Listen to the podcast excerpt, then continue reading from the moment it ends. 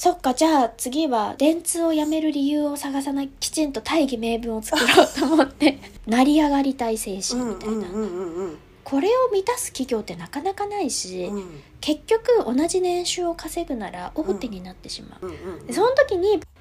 ぬいぐるみだって思ったんですよ。こんなぬいぐるみに愛を注いでる人はいないみたいな感じで半年ぐらい経つと接し方が変わっできて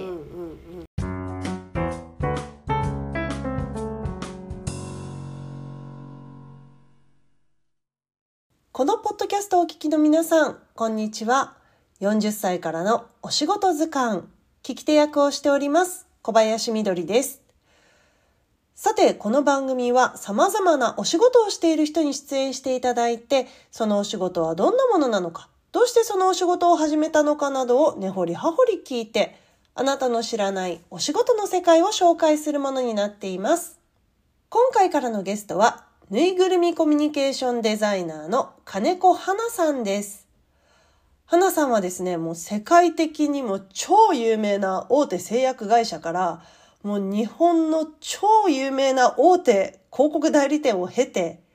今、ぬいぐるみに関する授業をしているんですけれども、その内容がですね、とってもとっても素敵でして、あのー例えば一つ例にとって言いますと、ぬいぐるみをお預かりする保育園というものをやっているんですね。もうな、なんだそれはって思う方がもう大半だと思うんですけれども、大事な大事なぬいぐるみを一日保育園にお預かりするというサービスなんです。で、なんでこのサービスを始めたのかというところを今回のお話では紐解いていこうと思うんですけれども、花さん、あの、そのサービスをするのと並行して去年の3月まで大学院で、えーお勉強をしていました。で、花さんはそのぬいぐるみを使ったウェルビーイングに関する学びを今年の3月まで大学院でされていたんですけれども、このエピソードのですね、収録が実は3月に行ったものなので、まだあの、花さんが卒業されてない感じのお話の仕方をしているんですが、あの、先日無事に卒業されたということです。おめでとうございます。さあ、それでは、その花さんのぬいぐるみを使った授業が一体どんなものなのか、どうしてそういったことを始めたのかということを紐解いていきたいと思います。それでは、40歳からのお仕事図鑑、お仕事名、ぬいぐるみコミュニケーションデザイナー、早速、スタートです。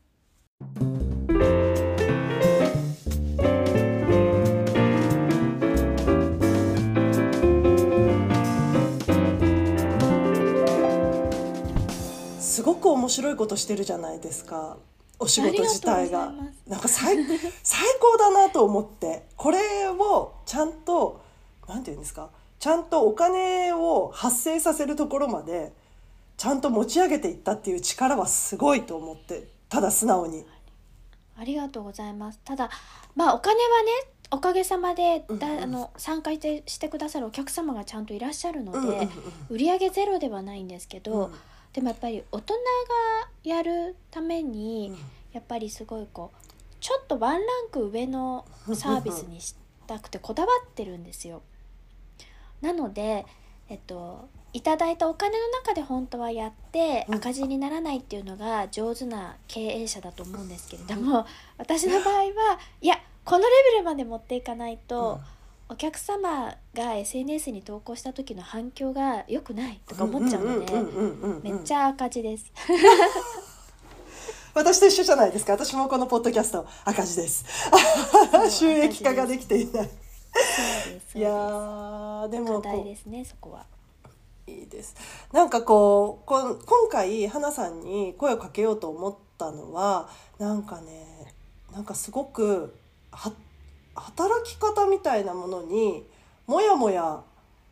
したのかな何なのかなとかっていうところをちょっと紐解いて聞いてみたかったのとあとずっといつもぬいどりぬいぐるみを撮ってなんかいろんな楽しそうな旅先にぬいどり写真をアップしててわあいいなこれ楽しそうだよなってずっと思ってたんです。でなんかその世界の面白さみたいなのもなんとなく私もねこう見えて意外とぬいぐるみ好きであ見えるかな。この上に。あなんか上にいますよね。あの子ねーピーみたいな。そうあの子私がね2歳ぐらいにもらった子なんですよ。あれ多分昔のスヌーピーに似てえこれスヌーピーなんです100匹ワンちゃんかちょっと待ってくださいね。スヌーピーじゃない気がする。もうね。ブチがついてる。もうねもうねこあ101匹ワンことかちゃんのダルメシアンだ。そうボロボロで。で私がね大学生の時に一回ここをね縫ったんですけどもうね今やね縫えないんですここが。もう生地が。皮膚が移植しないとないんですね。そうなんです。でもなんかこの子はずっと手放せずになんか。えー。ちょっとその そのその子のお肌の写真欲しいからちょっと画面にいいですか、どうぞ。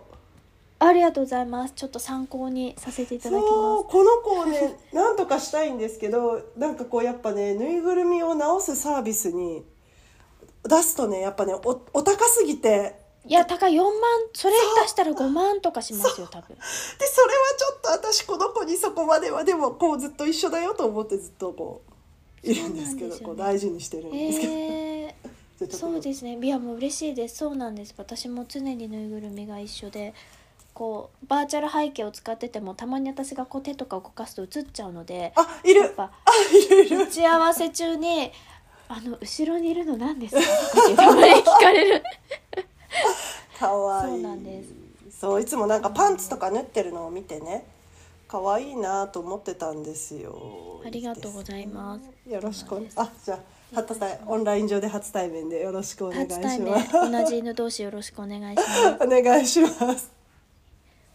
いいですね。で、あの一応このポッドキャストのテーマがこう40歳からのお仕事図鑑ってなってて、まああの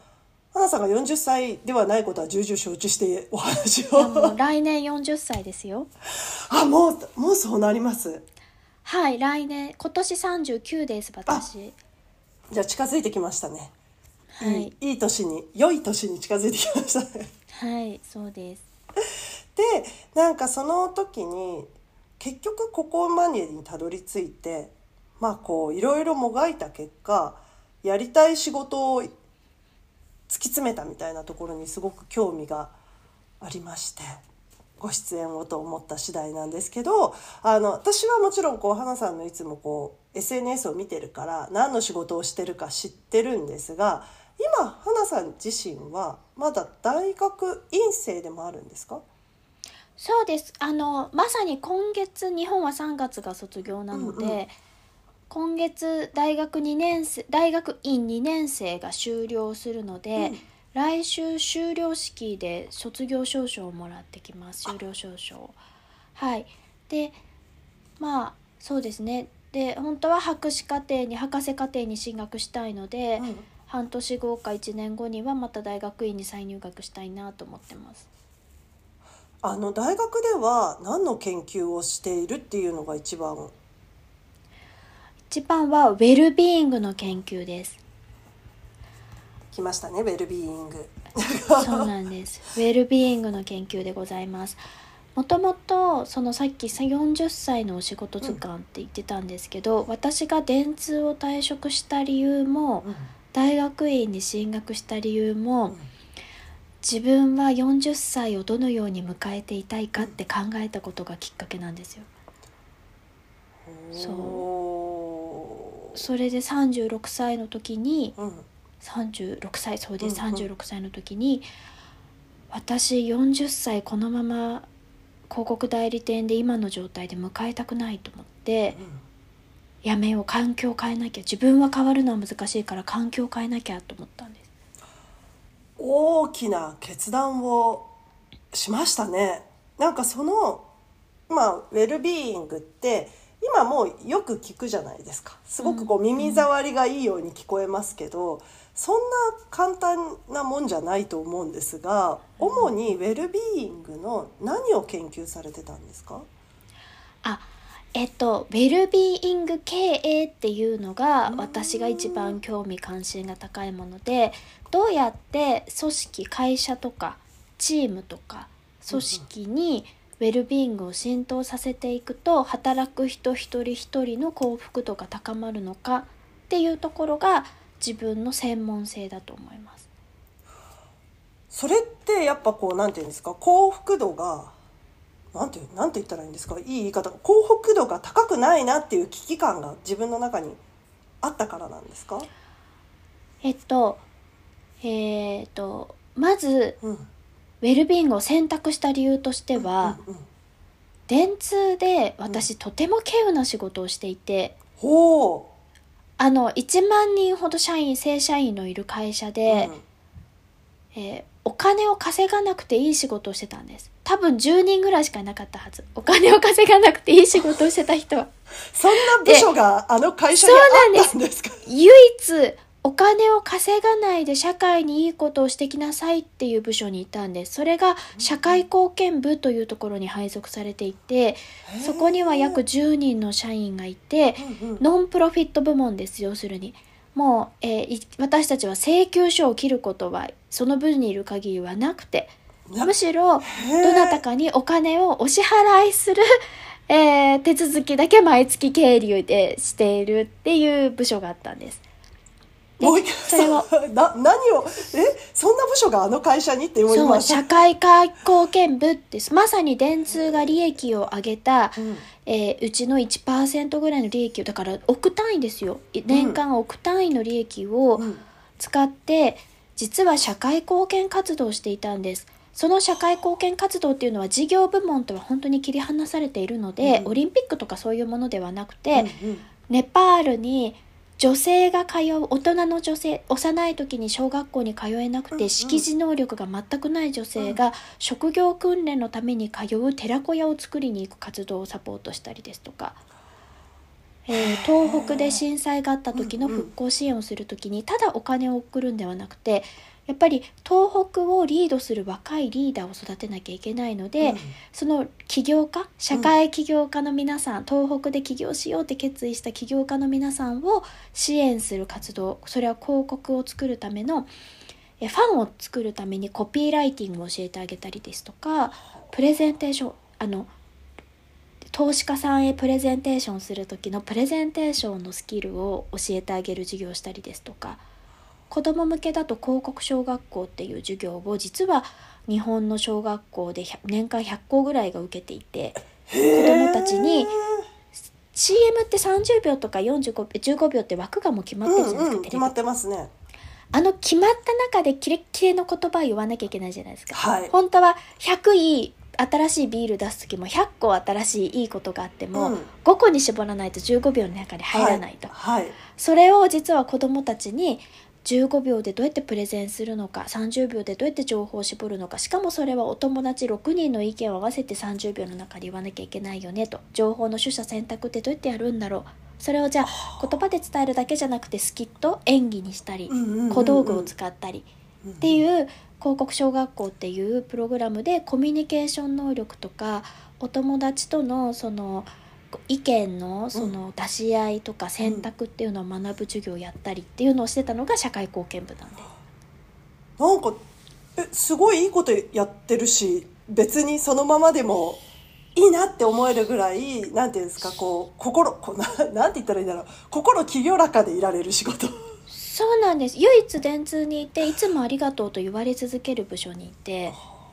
もちろん自分もありがとうって言い続けますけどそれはパートナー企業さんがないと成立しない活動なので自分たちの時間能力とお金だけではやっていけないのでやっぱり他の企業様にお金を一緒に共同で出していただいたりとうん。か人を出していただいたりしないといけないので自分もありがとう言ってたんですけどん。常に誰かにありがとうと呼ばれる仕事をしていたのでとてもとても自分はそこの部署にいた時はウェルビーイングだったと思いますだって自己肯定感爆上がりなんですよ。そうですよね。そうですよね、そうです。仕事してれば自己肯定感が爆上がりだし、うん。その、えー電通という名刺を持って社会貢献活動をしに行くというインパクトの大きさっていうのもものすごくて、うんうん。私はまだ30代半ばでただのペイペイ社員ですけど、うん。自分と向き合う相手はもうすごく上の方ばっかりなんですよね。うんうん他の企業さんで行くと本当にそういった CSR 部長とか、まあ自治体とかそういったソーシャルセクターで行くと首長さんとかにも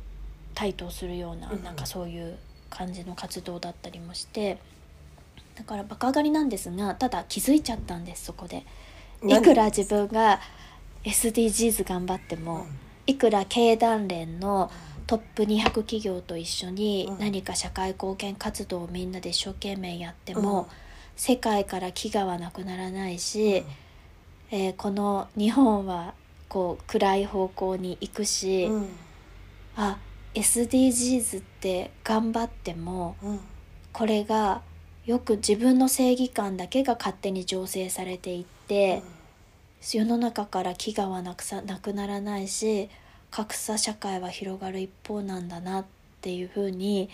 すごい突然ある日客観的に思えて自分が偽善者であるかのような印象気持ちになったんです。ああそれは辛いですね。なんかそれはなんかあのすごくこうそれに気づいた時すごい落ち込みませんでしたか？そうなんですよね。なんかうん。自分はやっぱりやりがいを感じていたんですよ、うんそれはやっぱりあの広告屋さんにいて人から「ありがとう」なんて言われることなんて、うん。毎日言われることなんてないので、うん。あのあと若い社員が少ない部署だったんですね、うんコーポレうんうんノンプロフィット部門ってやっぱり年上の方がすごく多い会社なので、現場で若い人は稼いできて、うんある程度上がっちゃった人たちが上でのんびり過ごすみたいな。なんかそういうたところだったので、うんうん。ぶっぶっちぎりで自分が年下だったんですよ。だからなんか自分はそこで成果を出してうん。上に行きたいと思ったし、うん上にっていうのはマネージャーになりたいし、うん。なんならばなんか電通の中で出世していきたいなっていんううん。欲望もその時はあったんですね、うんうんうん。だから鼻息荒くあれもやんなきゃこれもやんなきゃあれもやりますこれもやりますってすっごい自分の中ではエンゲージメントが高い状態で、うんあの働いていたんですけれども、うんやっぱりある日こう50代の男性社員にうん「いやいや花さんさ」と「そんなに鼻息荒く仕事したって来月もお給料は振り込まれるから」みたいなことを言われたんですよ。ああなた一人がやったところで世界は変わらないわと言ってきた上司も上司とか先輩もいらっしゃって、ん。なんかこんなになんかだからそういうなんかところであそういうシーンになんかこう幻滅したというかちょっとなんかこう置いてかれた気がしたというか、なんか魂と体と意志が全部分離したようなうん。気がして、で SDGs っていくら頑張っても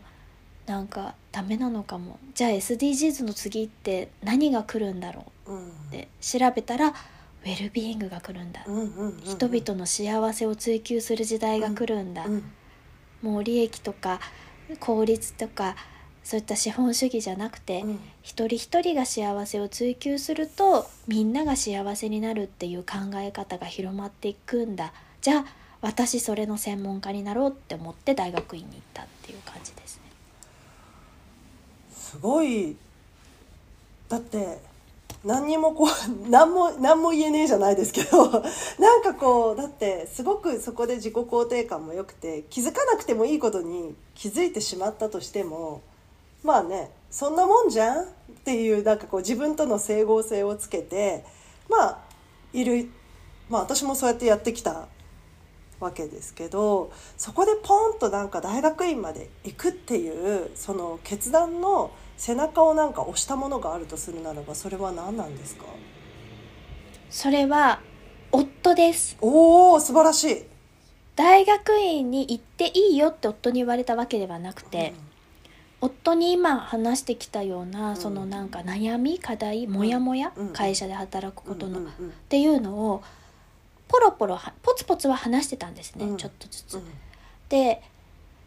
でそしたらある日突然というか本当に突然ですね、うん。夫がうん。洗面所で私がこう髪の毛乾かしたりこう顔やってる時に来てうん。うん「花ちゃん」って「会社辞めていいよ」って言われたんですよ。ただ僕はやっぱり正直に言われたのは僕は稼いでる君と結婚してるから。とうん。稼ぎ続けてもらわないと困ると。で僕は結構そうなんですよ。専業主婦にななっていいのは3ヶ月。最長3ヶ月です。それは僕は面倒見ますと。ただ、えー今そうやって、らしくない私を見てるのは嫌だと。やっぱりいつもニコニコしてて元気で自信が溢れてて、うん外でいない外で暴れてて家に全然帰ってこない奥さんが良かったと。だから、あの辞めていいと。うん。ただし3ヶ月ぐらいは専業主婦でいいです。あとは自分で仕事を見つけるか自分でやってくださいって言われて、うんそっかじゃあ次はで仕事を辞める理由電通を辞める理由を探さないきちんと大義名分を作ろうと思って。で転職？って思って転職活動もすぐ始めようと思ったんですけど、いや今この精神状態で転職しても、うん。電通で働いているこれ以上の仕事とか、うん。えー今自分の出世欲とかうん。例えばね、その時はあったんですよ、うん。成り上がりたい精う神みたいな、これを満たす企業ってなかなかないし、うん。結局同じ年収を稼ぐなら大手になってしまう、うんだからまた大手に行って同じ思いを同じ思また大手に行っても結局電通と一緒だよね。うん。だったら電通でも十何年働いてるんだから年金も積み立てられてる退職金もあるうん。同期もいる信頼も築いてる信用もある。うん。信用と信頼を築いてるって一番大きいなと思ったんですけど、うんうんうんうん。これをやめて大手にまた行くっていう価値はないよな。行くならベンチャーだよな。うん。でもベンチャーで何年も戦う実はじ自信もないし、自分で経験もない。うん。うんじゃあとりあえず一回学歴あのみ自分の身分を学生にしてうん。失敗できる環境を作ろうとおー。思ったんです、策略家ですね。策略です 本当に。だから Google でうん。今から受けられる大学院って入れました、おお。そのやめていいよって言われたのが11月で、うんうん。で結構ギリ4ギリです、月ね。入学、そううん4月入学行くならもう試験が残されてる大学院がなかったんですよ。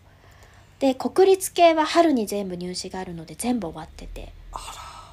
もちろん本当は東大とかねうん。あの国立系に行きたかったんですよ。お金がかからないので、うん。ででも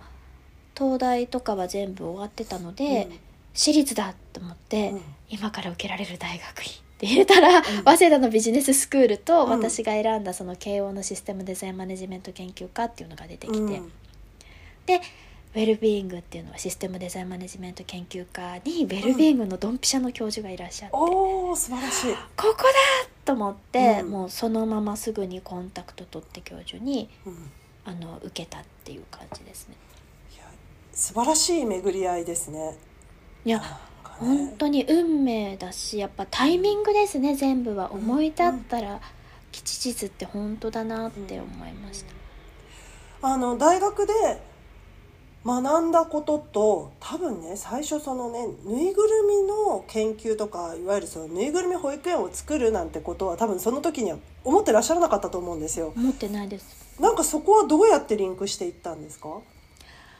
なんかその大学院の説明会に出た時オンラインで、うん。もうコロナ禍だったからオンラインだったんですけれども、うんうんうん大学院に受かる秘訣とか大学院を卒業してからもその大学院での学びを生かせる人材について教授が説明をしてた時に、あなた世界でただ一人あなたしかできない研究をしてくださいって言ったんですようん。教授が。じゃあ私しかできないことかって思ってで私は新卒で製薬会社に入っていて、電通もその社会貢献部という仕事に就くまでの7年間は製薬会社の営業だったんですね。あそうだつまりうんうん私は社会人人生10年強はうん。ずっと薬事法とか、うん。厚生労働省とか、うん。えーまあ今流行りのがんあのがんのワクチンですとか、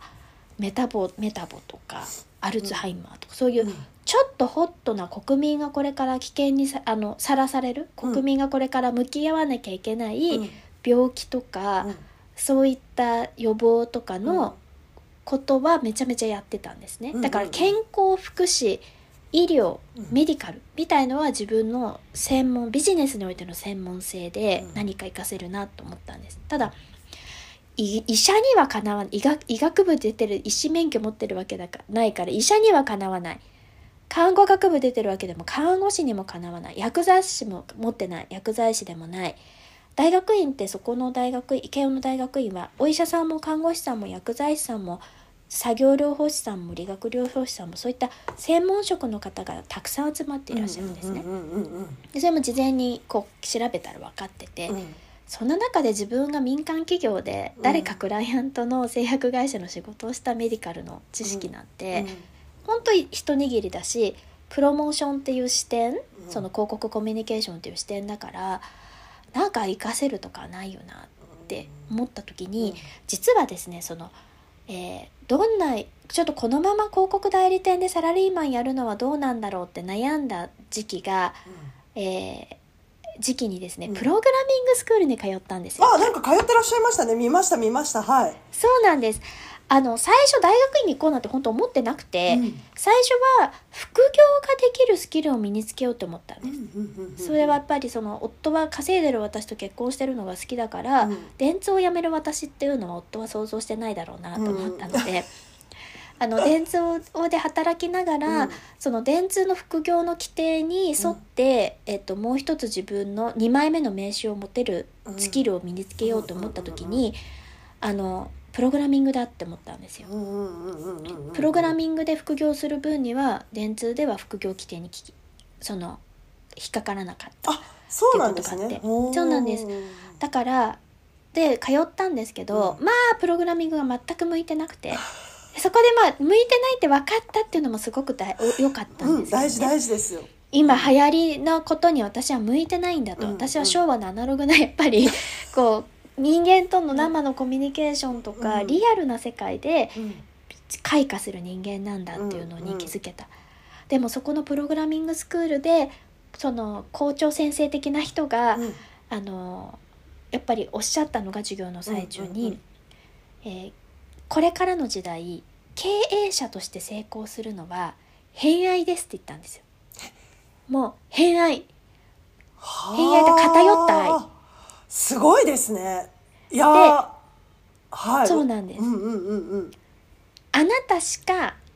その作れない、うん。あなたしかもうあなたのマニアック専門性っていうのをどんなにニッチでもいいから、えーそれを仕事にした人っていうのがこれから成功しますみたいなことをおっしゃったんですよ。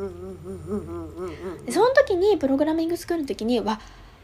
ぬいぐるみだって思ったんですよ。私の偏愛世界で一番ぬいぐるみが好きだろうなって自分で思っていて、でまあぬいぐるみが好きだけじゃなくてぬいぐるみのことをすごい本当に自分が幽体離脱したかのようにぬいぐるみにこう自分を当てはめて物事を考えたりとかもしていたのででまあ大学まあそんなプログラミングスクール向いてなかったんで結局ねそのスクール代の50万ぐらいはドブに捨てるような形になっちゃったんですけど。でもそこで向いてないって分かって、うん。あでもそこのプログラミングスクールでぬいぐるみが好きっていうことでまあ周りの同期生、うん。50人ぐらい生徒がいたんですけれどもクラスに、まあ、クラスメートからその変な目で見られますよね。えなんかあの人変な人？みたいな。ぬいぐるみ好きなんですみたいな。でそれとそのその半年後に行った大学院うのん。説明会での、うん。えーあなたしかできない研究をしてください、専門性を生かしてください。っていうのになんかこう重なって、うん。あぬいぐるみでウェルビーイングの研究しよう。ピカーンみたいなのが降ってきて。それこそまさに大学院の面接の時にこの子と一緒に面接をオンラインで受けて私いつもこの子と一緒にいてこの子の研究がしたいんですってよろしくみたいな。感じで面接を受けうん。受けて、まあみんな「はあぬいぐるみ?」みたいな最初感じで入学した時もなんか今年ぬいぐるみの子がいるらしいよみたいな もうこうとか言われる年齢じゃないのにやっぱそういう扱いを受けてたんですよ 確実に最初は変な人っていう。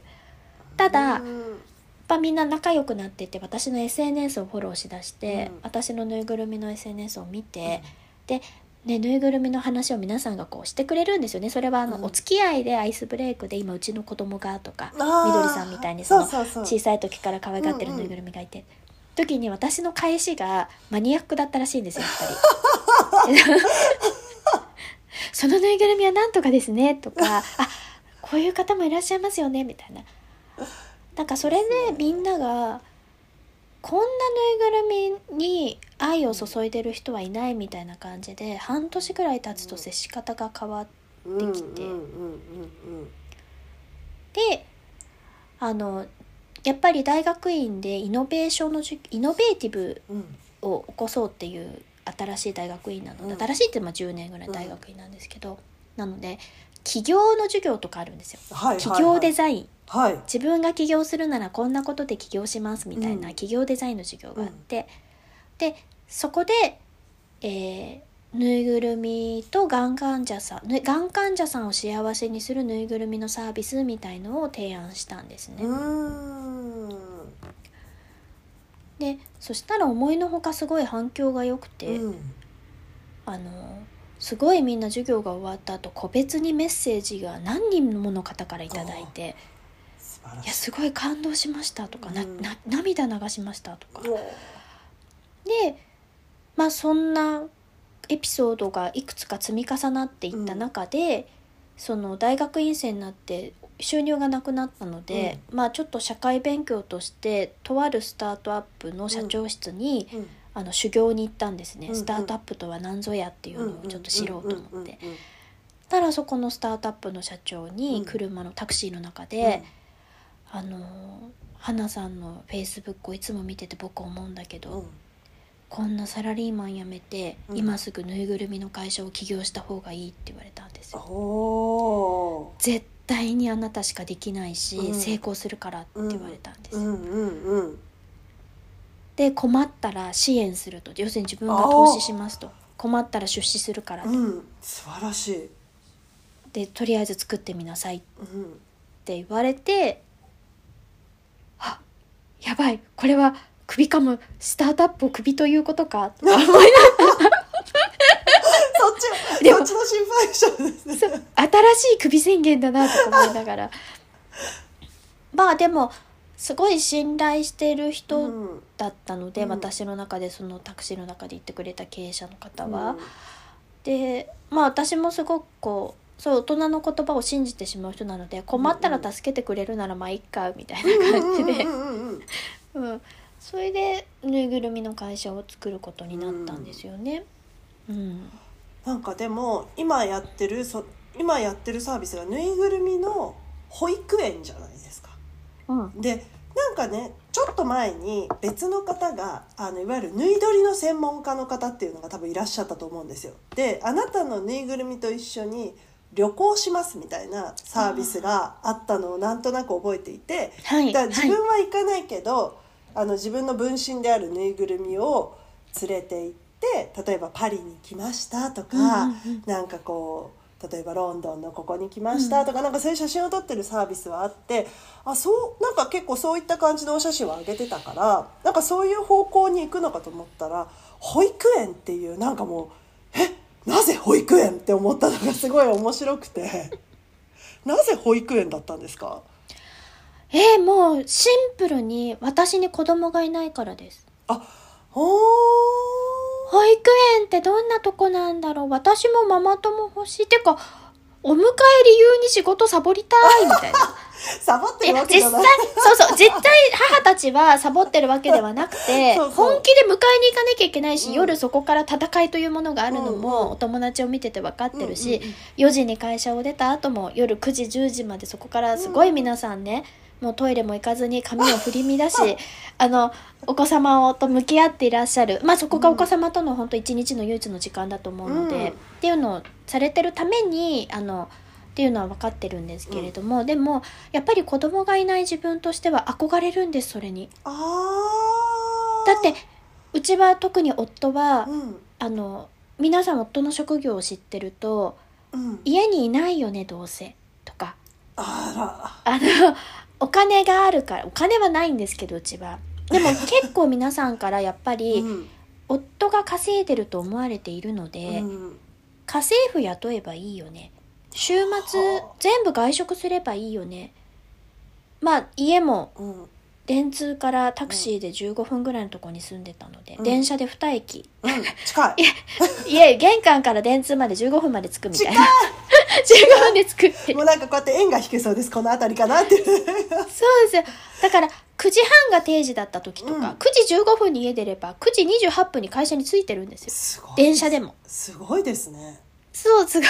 だから周りからそういう環境にいると思われてたから、なんかこう仕事人間として飲み会要員として、うん。終電気にしなくていい人間として、うん。こうどんどん自分が見初められていくみたいなのがあって、なんか私も子供を理由に休んだりとか、うん。保育園行ったりしたいなみたいな、っあでも ていう思いが一個、だから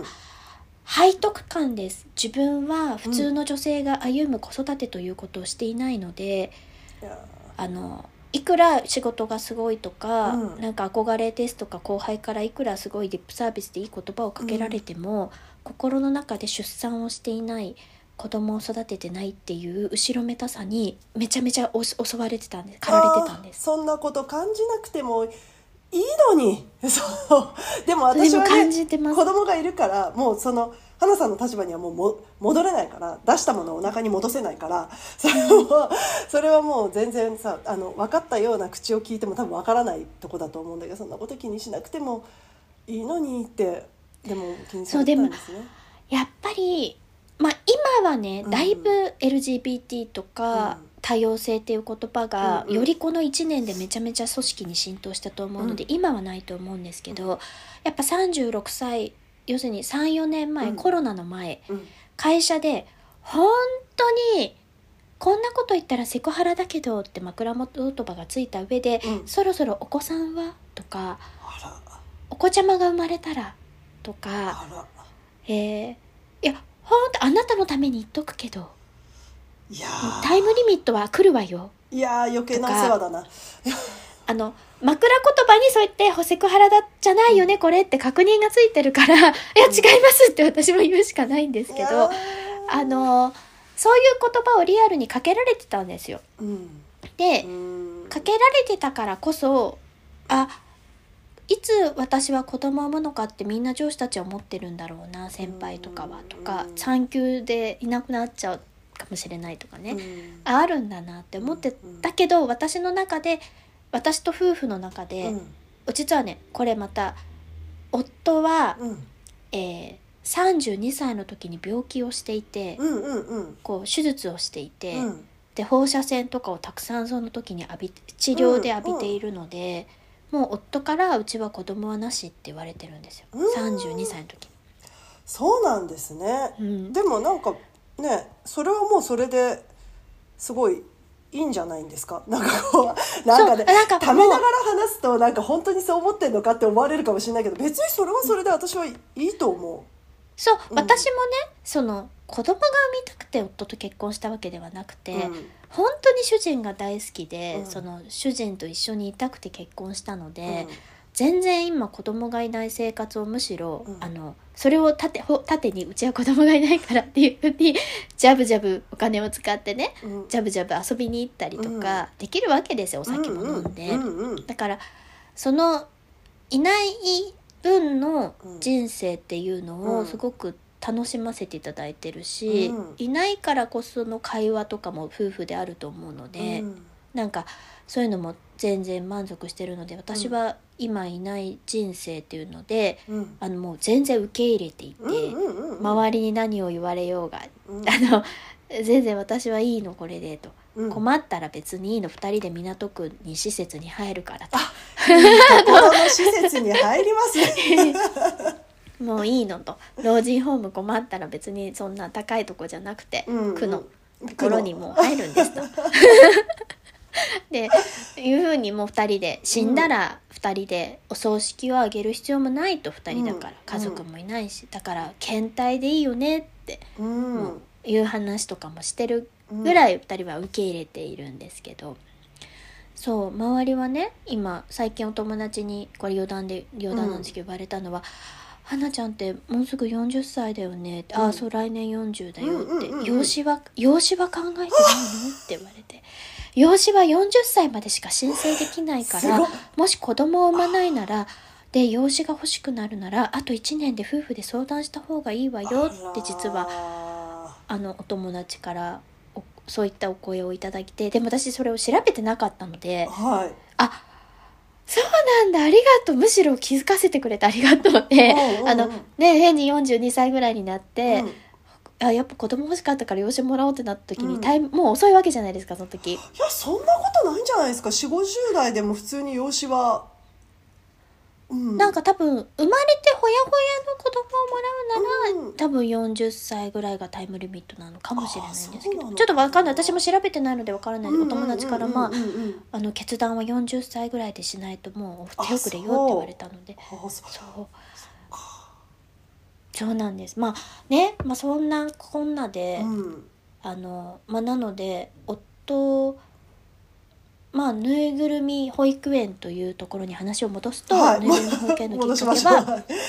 子供がいないから、うん。自分がうん。保育園というところにうなんか憧れていた。うん。うん。ということが一番大きいのと、うん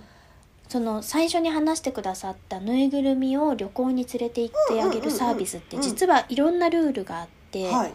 預けられるぬいぐるみは体長1 5センチ以内とか決まってるんですよ。じゃあこの子だから15預けセンチだからそうその子ダメでスマホサイズしか預けられない、スマホサイズのぬいぐるみだけとか、はい。でまああとやっぱりその好きな方がとことん好きを追求されてやってる愛情たっぷりなサービスなんですけれども、その方の世界観の中でやられていらっしゃるので生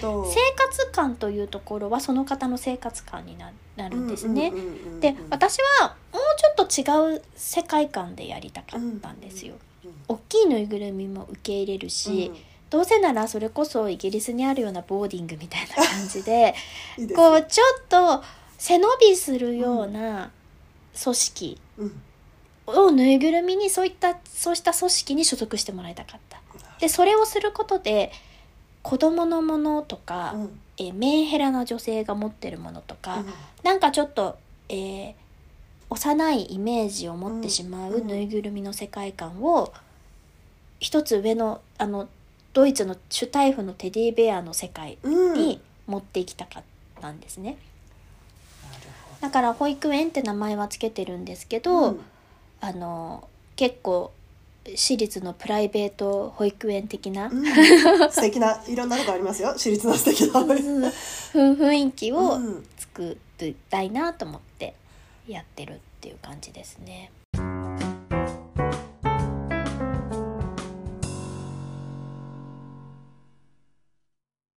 ということで今回のエピソードはここまでになります。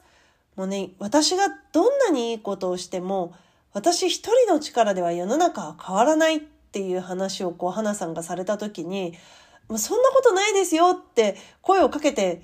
あげたかったんですけれども、もう社会人生活を20年もやっていると、その大きなものを動かすっていうことの大変さと、その実際は大きなものが動いているんですけれども、その動き方がスローすぎて止まって見えるということもなんとなくこう肌感覚で